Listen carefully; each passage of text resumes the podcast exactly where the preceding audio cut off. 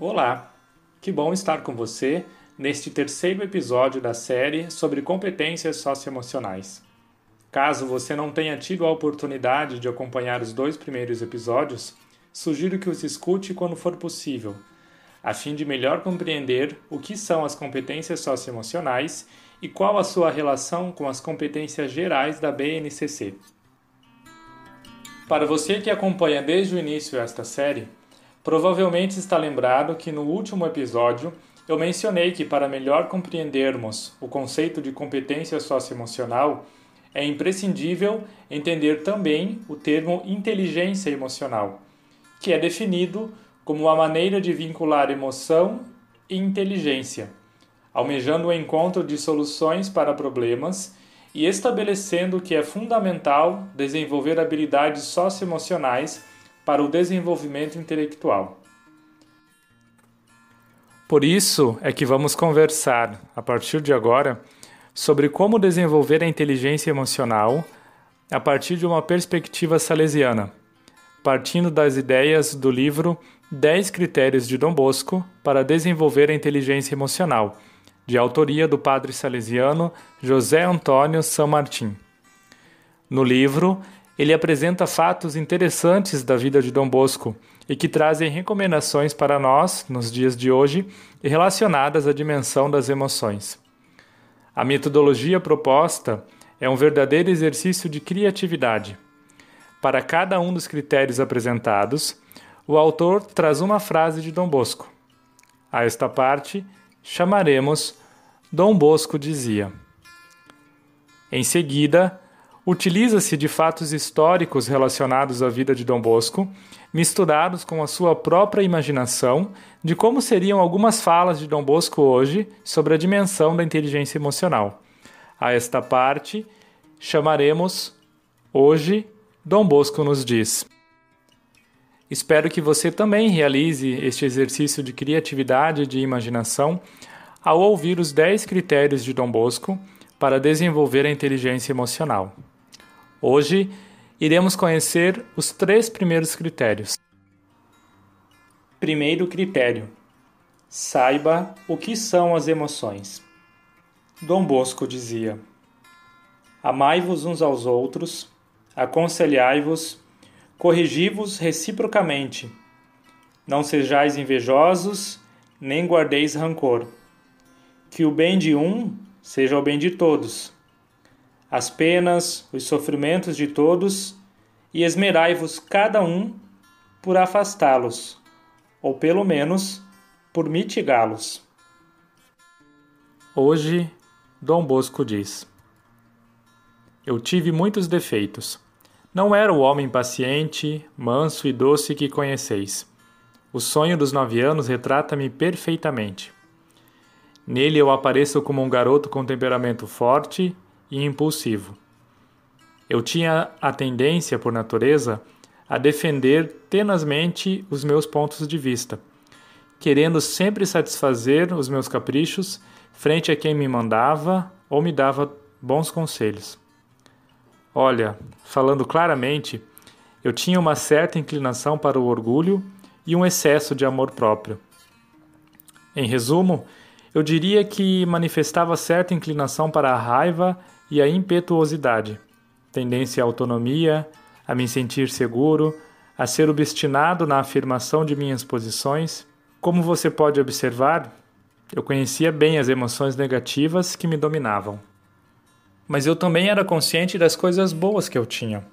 Eu era alegre, austero, franco, respeitoso, livre de espírito, humilde e magnânimo, tradicional e moderno, otimista e previsor diplomático e sincero, amigo de todos, sem abdicar dos meus princípios.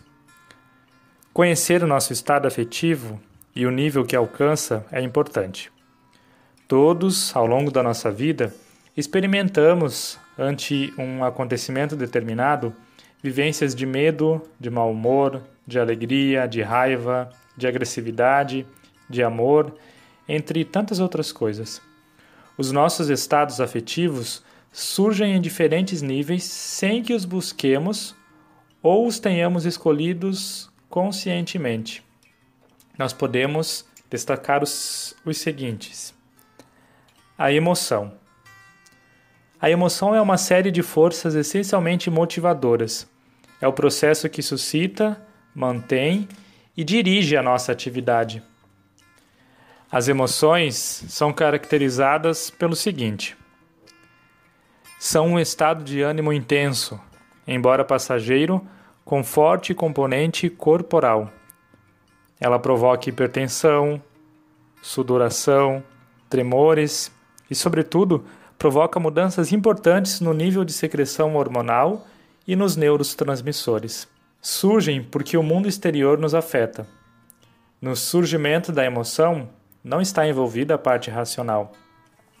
Em síntese, a emoção é uma resposta automática que o nosso cérebro tem diante de um estímulo provocado por sensações. O sentimento. O sentimento é um estado de ânimo que dura, embora seja menos intenso e com uma menor implicação somática. Ele é como a brasa de uma emoção. É a avaliação consciente que fazemos da percepção do nosso estado corporal durante uma resposta emocional. O sentimento é caracterizado pelo seguinte: é uma ação consciente que fazemos da percepção do nosso estado corporal durante uma resposta emocional, ou seja, é o produto de uma emoção. Por exemplo, ao ler a carta de uma pessoa que você aprecia, você fica feliz. No entanto, cada vez que você lê essa carta, apresenta um sentimento saudoso, ou seja, você sente saudade dessa pessoa. A paixão. A paixão é um estado de ânimo intenso e instável, veemente e tendencial, com uma poderosa influência sobre o comportamento e com uma forte carga cognitiva. É um sentimento instável e de emoção intensa. Descreve uma emoção ou um afeto muito extremo a algo ou alguém. Como você pode observar, ao longo da minha vida eu tive emoções, sentimentos e paixões. Ser emocionalmente inteligente significa, em parte, conhecer e controlar essas forças, saber em que nível estamos, especialmente quando nos causam problemas. Estes fenômenos afetivos permitem nos conhecer melhor, aproveitar sua energia, entrar em nosso interior e, como consequência disso, tomar decisões e assumir valores. Segundo critério, conheça como nascem as emoções. Dom Bosco dizia: Quem não tem, não pode dar, diz o provérbio. Um saco vazio não pode dar trigo ou uma garrafa cheia de dejetos não pode fazer bom vinho. Por isso, antes de nos colocarmos como professores para os outros, é essencial possuirmos o que ensinamos.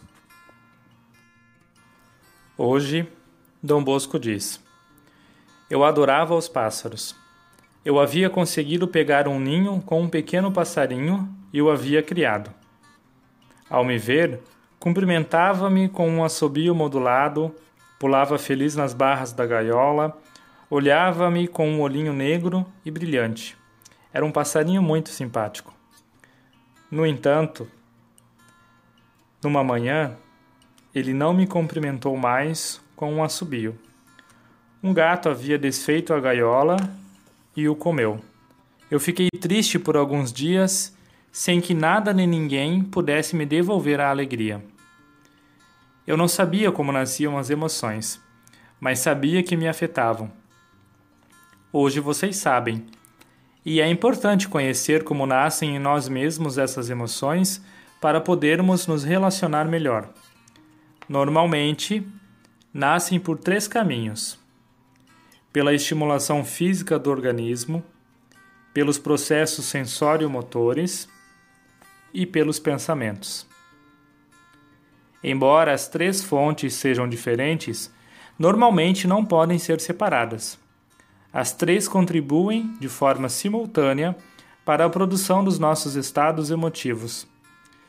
Disso podemos deduzir que, para controlar as emoções desagradáveis, podemos nos servir dos meios físicos, fármacos, por exemplo, que nos tranquilizam. Também podemos conseguir um certo controle das emoções atuando sobre o nosso sistema sensório-motor. Os exercícios de relaxamento, as caminhadas, entre outros, nos ajudam a controlar as emoções. Além disso, podemos modificar os pensamentos irracionais que nos fazem sofrer. O caminho mais eficiente é este último. Os dois primeiros só produzem efeitos transitórios. O último ajuda-nos a eliminar os pensamentos não realistas e substituí-los por outros mais realistas. A maioria de nós acredita que os pensamentos são provocados pelos acontecimentos exteriores, pelos estímulos que recebemos de fora. E não é assim. Os acontecimentos estimulam, mas não provocam as emoções. Sou eu quem facilita ou não as emoções. Vejamos um exemplo. Eu estou no metrô. De repente, recebo um violento empurrão pelas costas. Dou meia volta para manifestar a minha raiva a quem me empurrou, mas aí eu percebo que é uma pessoa cega. Quase que de forma instantânea, a emoção de raiva transforma-se em emoção de compaixão. Ao mudar a percepção da situação, o pensamento muda, e com ele, nossas emoções. O estímulo é o mesmo. Eu fui empurrado violentamente, mas não é o empurrão que me empurrou eu fiquei irritado porque considerei o empurrão uma agressão. Existem emoções primárias e simples, como o medo, a raiva, a felicidade ou a infelicidade. Há emoções sociais que são mais complexas, como a compaixão, o desprezo, a admiração ou o orgulho. Todas elas fazem parte do mecanismo básico com que nascemos. O que aprendemos ao fazer ao longo da nossa vida é associar emoções e seus respectivos sentimentos a certos objetos ou eventos. Nós podemos aprender que uma pessoa, um objeto ou uma coisa nos causa medo. Aprendemos então esta conexão entre o objeto e a emoção, criando um sentimento. Não aprendemos as emoções, já que, elas nas... já que nós nascemos com elas. Aprendemos a conectar as emoções por meio do sistema de fatos, com uma emoção que já está aí. As emoções são estado de ânimo, agradáveis ou desagradáveis, que orientam e guiam nossas vidas. Não são boas nem ruins. A maldade ou negatividade só aparece quando exageramos a emoção e as tornamos absoluta. Todas as emoções, se são autênticas, são positivas. Só o uso que se faça delas, o seu exagero, faz com que as condutas possam ser positivas ou negativas. Terceiro critério: reaja a partir do córtex cerebral e não a partir da amígdala. Dom Bosco dizia: Dominai vossos impulsos e tereis muitos amigos e nenhum inimigo. Hoje, Dom Bosco diz: a relação com meu irmão Antônio não foi fácil. Nem ele nem eu dominávamos os nossos impulsos. Um dia eu fui levado pela minha impulsividade. O descontrole emotivo fez com que um dia eu o chamasse de burro. Ainda bem que saí correndo, porque senão, quando cessava a raiva, Antônio pedia perdão, mas facilmente voltava a se esquentar emocionalmente pelo que tanto eu quanto José passávamos por maus momentos. Por isso, eu insisti tanto na importância da moderação. Já na carta sobre os castigos, redigida para unificar critérios e solucionar problemas práticos do Oratório de Turim, está escrito: Não castigueis ninguém no próprio instante em que cometeu a falta. É preciso dar-lhe tempo de refletir, de entrar em si, de medir o alcance do erro e de sentir. Além do mais, há que procurar o momento adequado para corrigir, quando formos donos de nós mesmos. É preciso reagir partindo da razão e não da amígdala. Como você compreenderá, na minha época a gente desconhecia a maioria das coisas que eu quero comentar aqui. Hoje, graças ao progresso da neurologia, entendemos que aquele conselho prático de não castigar quando se está dominado pela paixão tem uma explicação científica. No cérebro existem três áreas situadas uma sobre a outra. São a tríade do cérebro que interagem entre elas reciprocamente. A saber, são, primeiro, o cerebelo. É a parte mais primitiva. Aparece como uma prolongação da medula espinhal e é encarregada das funções vegetativas vitais: a respiração, ritmo cardíaco e metabolismo. Dirige os impulsos, instintos e reflexos. Depois, temos também o sistema límbico, que é o centro emocional do cérebro. Armazena e lembra a informação emotiva. Uma de suas estruturas mais importantes é a amígdala, que faz parte do cérebro emocional, onde ficam alojadas todas as suas lembranças emotivas significativas.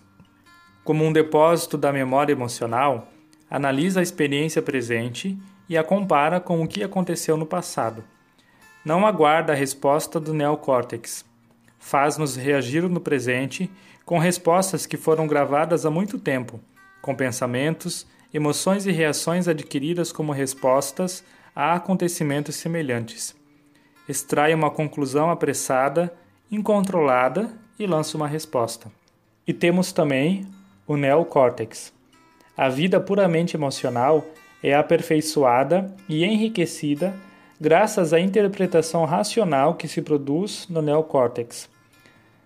Ele age como uma espécie de termostato que regula as emoções desagradáveis. A conclusão prática de tudo o que foi comentado é que devemos agir guiados pelo neocórtex e não pelos primeiros impulsos da amígdala. É conveniente harmonizar a emoção com a reflexão e agir quando ela nos dá pistas. Daqui a importância de contar até 10 ou até 100. É preciso controlarmos a emoção, a impulsividade e reagir só depois que o cérebro pensante dê diretrizes de atuação. Para isso é necessário deixar um tempo antes de reagir. O cérebro emocional garante nossa sobrevivência em situações de perigo e aciona reações pré-organizadas mas é o cérebro racional que amortece e relativiza as ondas de emoções que nos invadem e nos orientam. Esta harmonia entre o cérebro emocional e o racional é o que chamamos de inteligência emocional. Por hoje é isso e eu espero você na próxima semana para conhecermos mais 10 critérios de Dom Bosco para desenvolver a inteligência emocional. Até lá!